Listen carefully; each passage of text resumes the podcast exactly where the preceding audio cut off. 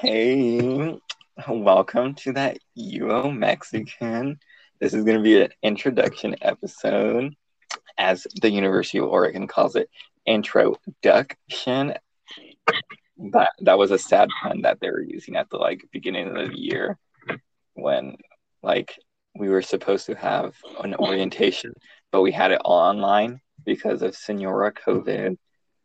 But yeah, so I'm going to introduce myself. My name is Juan. I am a freshman at the University of Oregon, 18 years old, born in October. I'm a Scorpio, and um, but I was born on the cusp, so I'm also also Libra. So have both in me. Um, like my favorite colors are like blue and red, sometimes white and black. Um, the type of weather I really like is cloudy and like rainy days because that's when I feel like all the elements are just there.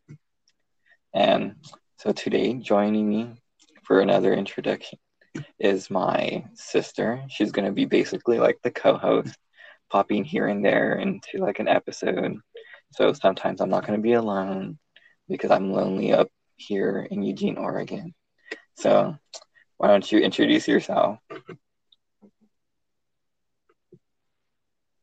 Hey, my name is Bibi. I'm 13 years old and I'm in middle school. I'm stuck in California while my brother's in Oregon.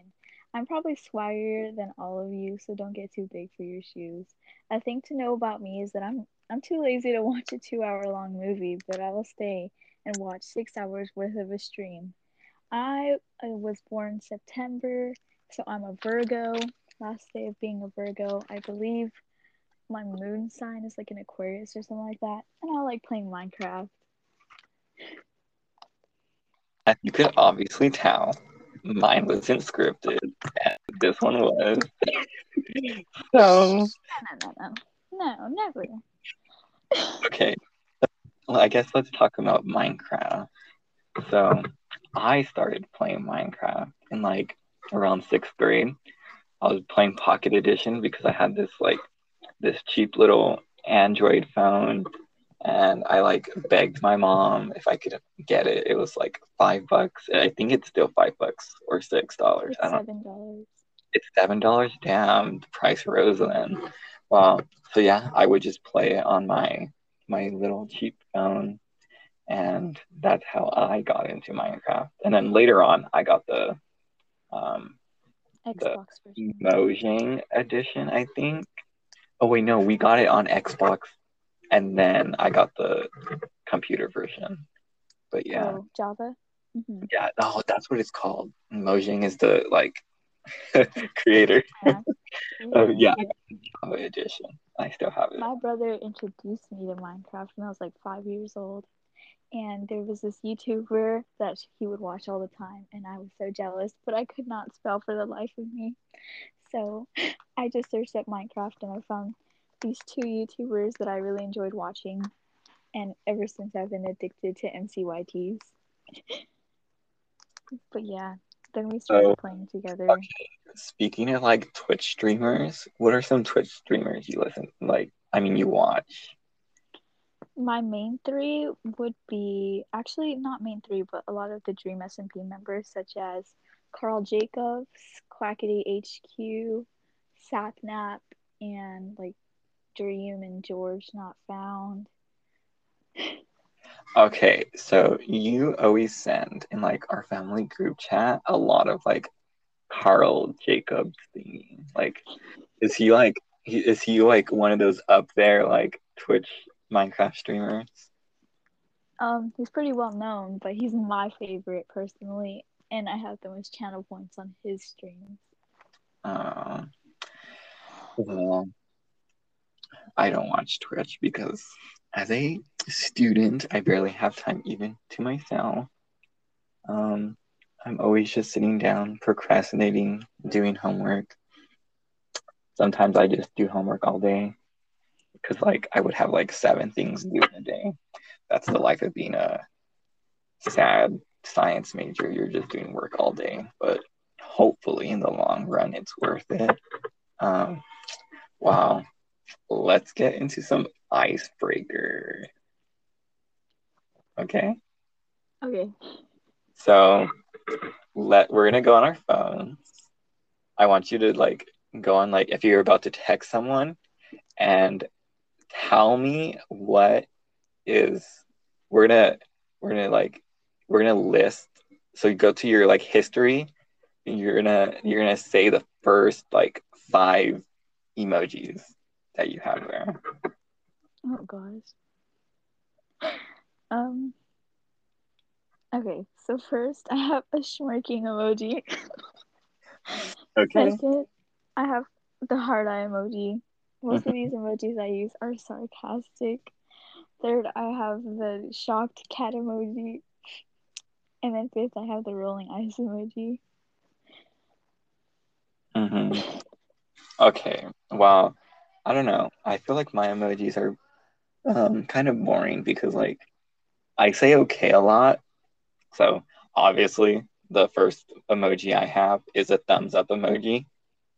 And then my second emoji is like the laughing emoji, but he's like twisted kind of. So he's like, I guess, laughing his ass off.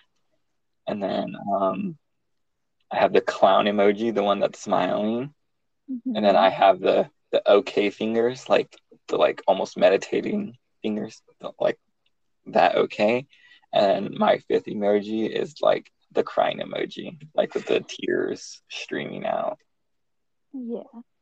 But yeah, what is your favorite emoji? Definitely the smirking cat emoji. The the which one?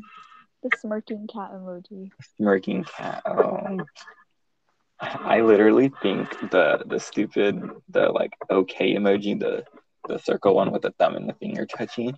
I think that would be my favorite because I literally say okay a lot, like especially in text. Like, but yeah. Um, let's see. What's an other icebreaker one? Um, okay, it's the zombie apocalypse. Um, who are three people you would choose to be a part of your team to survive? Okay, I think I would choose you because you're really good with like medical stuff. My Mhm. best friend JC because we need some entertainment and um mm, maybe my sister Ebony. Mm. So, okay, so you obviously you chose me because I'm good with medicine, and so why Ebony? Mm, she's just good to have around to like use her as bait. I don't know. Oh my god. Okay, and then why why JC? because I just need that comfort there. I just need my bestie to be with me, even though she'd be scared. Okay, I don't know. I don't know who I would choose. Okay, I'm gonna be a little realistic. Sadly, I wouldn't choose you because I don't know what Yeah. you would be able to contribute into my team. but um, let's see. Okay, I'm good at medicine and like building stuff. So I I need like someone who's strong. So I would pick um who would I pick? I don't know who I would. I guess I would pick um The Rock. What's his name? Dwayne Dwayne Johnson. the Rock, Dwayne the Rock Johnson. Yes. So yes, I would pick him he's strong. So like I could just tell him to build what I'm thinking. And obviously I need someone who oh, I'm gonna need someone who has like good shooting skills. Um let's see, I would just get a random person who is like in the military and that knows how to shoot because I don't know how to shoot a gun, but I can learn. Um and they can teach me. Let's see. Who's someone else? So I'm gonna throw away Ebony and just take Karl with me. Karl. Karl Jacob. Oh. gosh. I Okay. didn't know we could bring in celebrities up in here. I mean, it's uh, you have to like I don't know, uh, just whoever you want, and then I don't know. Someone who's just popping up in my head is Barack Obama. Oh. I guess I would pick him too. I don't know. Like literally, when I was reading the question, the first person that came up into my head was Barack Obama. oh. Yeah, I don't know. Okay, let's let's cycle on to the next one. What what is your dream job? Oh gosh. Honestly, I don't even know because I'm It's still young. job. Like it can be like almost anything.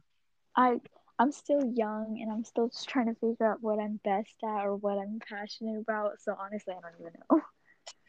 Ooh, well, that's true. You you have some time to think about it because I'm starting to become an old fart. I have to start thinking. Um, well, I knew I wanted to do something like medical when I was very young. Um, there was a time I wanted to be a veterinarian because we had a whole bunch of animals, but then growing up, I started to um, kind of a little um, detest animals. But yeah, but I still like the animals because like I'm away from them now. So whenever I see a dog, I'm like, oh, he's so cute. But yeah, okay. So my dream job is to become a dermatologist because I love skincare. So and I love like just working with skin, hair, nails.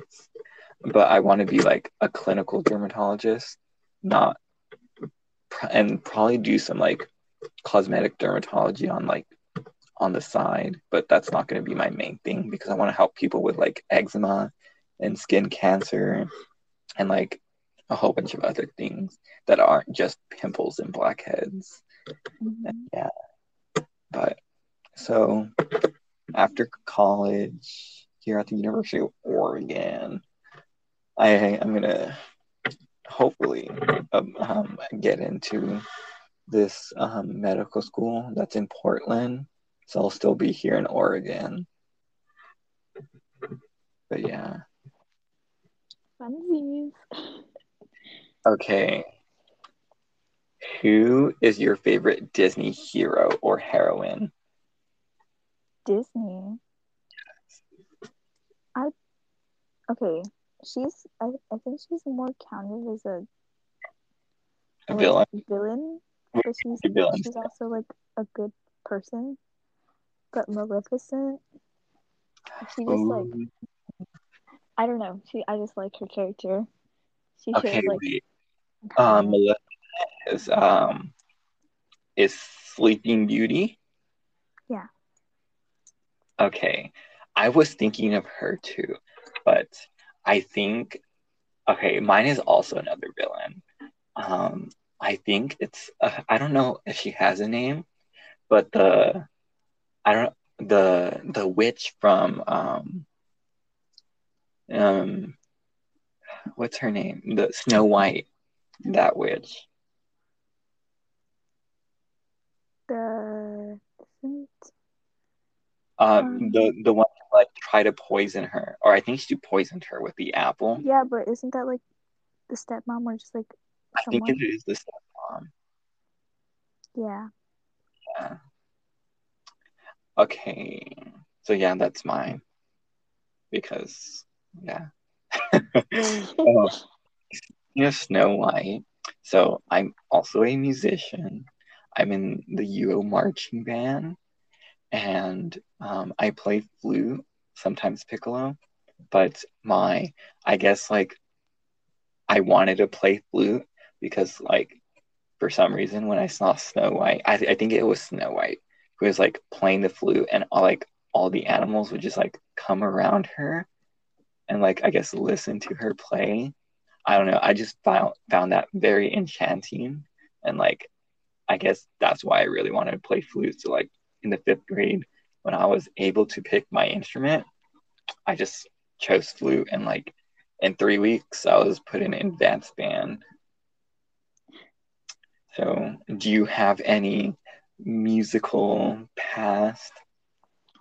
In fifth grade, I actually I played three instruments. In fifth grade, I played the flute because I wanted to be like you, but it was really hard and kind of overwhelming. I mean, but you got it because like Yeah. She, they I was I was good at the instrument. It's just that there was like five other flute players and they ended up quitting and I was all alone and I was really pressured because I was the only flute there, so I couldn't Okay. do it. But that was me too, Bibi. Like literally. Okay, so my friend Matthew, do, do you remember him? Yeah. Okay, so he was also a flute player, but he literally lost his flute and he never played. So I was the only flute player too. And I don't know, I just I just did whatever. Like I didn't care what anyone was thinking. I just played my heart out, my little heart out when I was so short back then.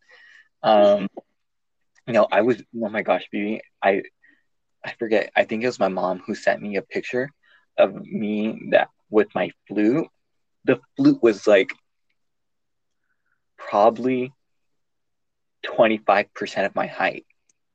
it was that big compared to me.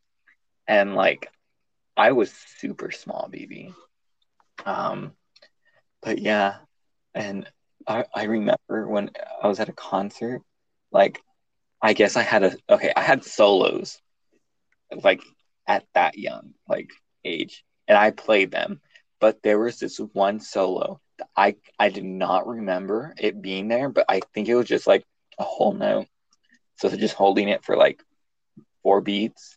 And um I guess like when we were performing so she would point like our band director would point at us to like to say that we have a solo I guess to give us a cue. And then I like I never did that solo, I guess, in practice, but and in the performance I did. Okay, I cut you off, so go back to your your history. Oh yeah.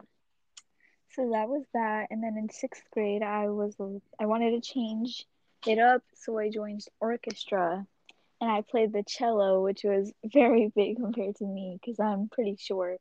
Mhm. And I actually enjoyed playing the cello, and when I kind of I I didn't get to choose my elective in seventh grade, and I was stuck in band. I didn't know that orchestra was an option, and even if I did get an orchestra, I kind of forgot everything about the cello, and I would have to refresh my memory. But I did the cello in sixth grade, and I really enjoyed it. It was a nice instrument to play, and it was fun. And then in seventh grade, I got put in band. Um, the teacher there also had my brother. He, he was really nice. I enjoyed the teacher. It's just playing the I, I did I ended up going with the trumpet. It was fun, but after some time it kind of got boring. but it was an easy class, so I still just did it, and it was just an easy A. And then I guess the teacher liked me because of my brother. Mhm. Yeah, Mr. Tempest.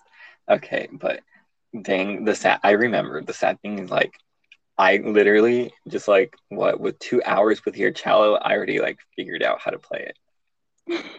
So okay, honestly, I feel like cello would be an instrument, like a string instrument that I would like because like I don't know. There's a lot of string instruments that I like. Okay, so my roommate, he has like a whole bunch of instruments at his house because it's like a musician family. He has a banjo and like these guitars and a ukulele and all his saxophones and stuff. But I like, I picked up the banjo and I like try to play it. I'm like, hmm, I don't like it. So I guess I just like string instruments like that. Okay, well, we're almost running out of time because you need to go to class and I need to do homework. But this is going to be a really qu- fast question coffee or tea?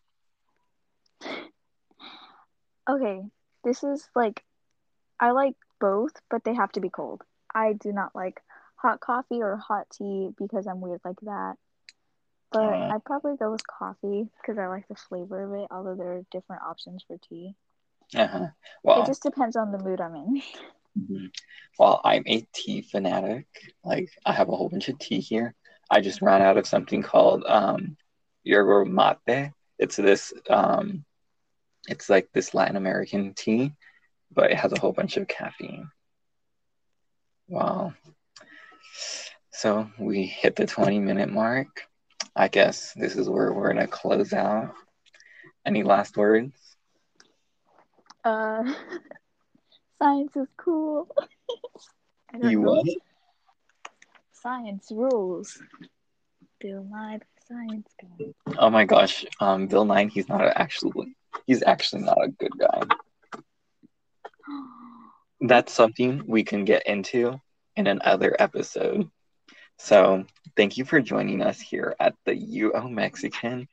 See you next time. Bye. Bye.